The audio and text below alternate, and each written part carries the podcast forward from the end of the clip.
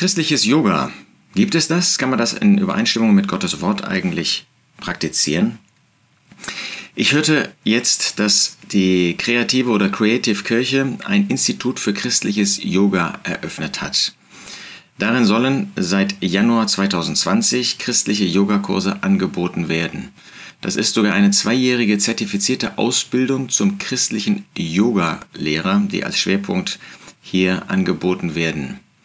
Wichtig ist den Veranstaltern, dass es sich um ein dezidiert christliches Angebot handelt, das sich sowohl von reinen Körperübungen als auch von esoterischen und fremdreligiösen Einflüssen klar abgrenze. Nun, was ist Yoga? Yoga ist eine aus Indien stammende philosophische Lehre, die eine Reihe geistiger und körperlicher Übungen bzw. Praktiken wie Yama, ich weiß gar nicht, wie man das alles ausspricht, Yama, Asanas, äh, Paraniyama und so weiter ähm, anbietet, umfasst. Das macht schon deutlich, es ist nicht nur östlich, fernöstlich, sondern es ist ein religiöses, eine religiöse Verbindung von Geist, Seele und Körper. Nun sagt der Apostel Paulus in einem Brief an die Thessalonicher, dass Gott uns bewahren möchte, gerade in diesen drei Bereichen. 1. Thessalonicher 5, Vers 23. Er selbst aber, der Gott des Friedens, heilige euch völlig und euer ganzer Geist und Seele und Leib werde untadelig bewahrt bei der Ankunft unseres Herrn Jesus Christus. Mit anderen Worten, wir haben die Verantwortung nach Geist, Seele und Leib, Körper bis zur Ankunft des Herrn Jesus, bis zu dem Kommen des Herrn Jesus, bewahrt zu bleiben, uns bewahren zu lassen, ein Leben zu führen, in dem wir uns bewusst bewahren lassen.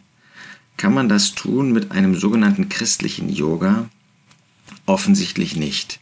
Das ist eine Scheinetikette, der wir nicht glauben sollten. Vergessen wir nicht die Worte des Herrn Jesus, die wir in der sogenannten Bergpredigt finden. Hütet euch vor den falschen Propheten, die in Schafskleidern zu euch kommen. Innen aber sind sie reißende Wölfe. An ihren Früchten werdet ihr sie erkennen. Sammelt man etwa von Dornen Trauben oder von Disteln Feigen? Kann so etwas Fernöstliches, Dornen, kann das eine Traube hervorbringen?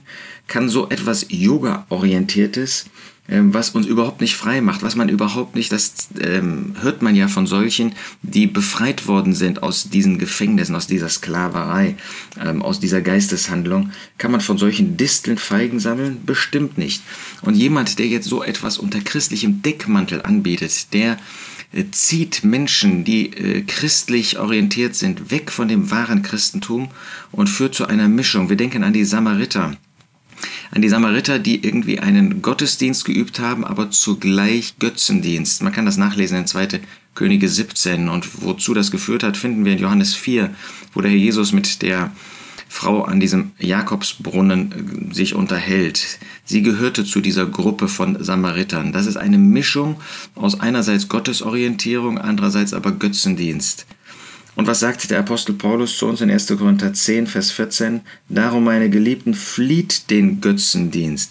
Wir sollen diesen Götzendienst, alles was irgendwie äh, mit solchen Praktiken, die jetzt wirklich buchstäblicher Götzendienst sind, wir brauchen also da nicht nur im übertragenen Sinn, wie wir das heute oft tun, alles was den Platz von dem Herrn Jesus einnimmt, einzunehmen droht, daran denken, sondern da geht es äh, bei diesen Körperhaltungen, bei dieser Orientierung, bei dieser Stille, wo man sich dem Okkultismus, wo man sich sogar dem Teufel öffnet, ähm, da geht es um puren, buchstäblichen Götzendienst. Und das sollen wir flehen, den größtmöglichen Bogen darum machen. Also gar nicht erst anfangen, darüber nachzudenken, mal so eine, eine Stunde mal um einfach mal testen, ob das nicht vielleicht doch ähm, auch irgendwie wertvoll ist. Wir können ja leibliche Übungen ähm, vornehmen. Der Apostel Paulus sagt in 1 Timotheus 4, dass diese leibliche Übung zu wenigem Nütze ist. Sie ist nicht unnütz, aber sie ist, zu, ähm, ist nicht zu vielem Nütze. Aber sie, sie kann doch ähm, einen gewissen Nutzen haben. Ja? Menschen, die den ganzen Tag sitzen oder so, für die ist das gut, Bewegung zu haben. Unbedingt. Aber das ist nicht zu großen Dingen nützlich, aber das hat einen gewissen Nutzen. Aber wenn ich das verbinde mit solch einer Sache, die ähm, aus, aus dem fernen Osten kommt, naja, nicht alles, was aus dem fernen Osten kommt, ähm, ist, ist verkehrt, ist böse, aber wo hier offensichtlich religiöse Elemente, götzendienerische ähm, Elemente der dortigen Religionen verbunden werden mit körperlichen Übungen, dann ist das Götzendienst. Flieht den Götzendienst, den größtmöglichen Bogen darum machen, sonst steht man in Gefahr, beeinflusst zu werden. Man muss ja nicht direkt äh, buchstäblich dann vor irgendwelchen ähm, östlichen äh, Figuren niederfallen, aber es führt doch früher oder später dazu, dass man in diese Richtung gezogen wird. Und wir wollen an die Worte des Apostels Johannes ganz am Ende seines Briefes, wo er uns zeigt, eingangs, ähm, dass wir mit dem Herrn Jesus verbunden sind, dass, von, ähm, dass uns deutlich wird, was von Anfang ist, das ist Christus. Und dann sagte er uns, nachdem er uns die, unsere, unsere Natur gezeigt hat, ja, dass ähm, so wie Gott Licht und Liebe ist, auch unsere neue Natur, die Natur des Erlösten, dass sie äh, verbunden ist mit Licht und Liebe. Da warnt er uns ganz, ganz am Ende. Er hat gerade noch einmal die Größe und die Herrlichkeit des Herrn Jesus vorgestellt.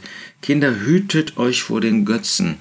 Wie erstaunlich ist es doch, dass man in unserem Zeitalter, wo man doch meint, jetzt äh, ist man aufgeklärt, nun hat man ein Bewusstsein, was böse ist, dass da auch Christen ähm, sich dahin reißen lassen, sowas anzubieten, Menschen dahin zu ziehen, wirklich als falsche Propheten, ähm, die äh, vorgeben, etwas Gutes zu tun und in Wirklichkeit von Christus wegführen.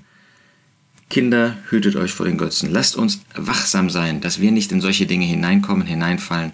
Sie führen weg von Christus. Sie führen weg von einem Leben mit dem Herrn Jesus. Sie öffnen für Götzendienst, für Okkultismus. Nein, wir wollen von Herzen dem Herrn Jesus nachfolgen.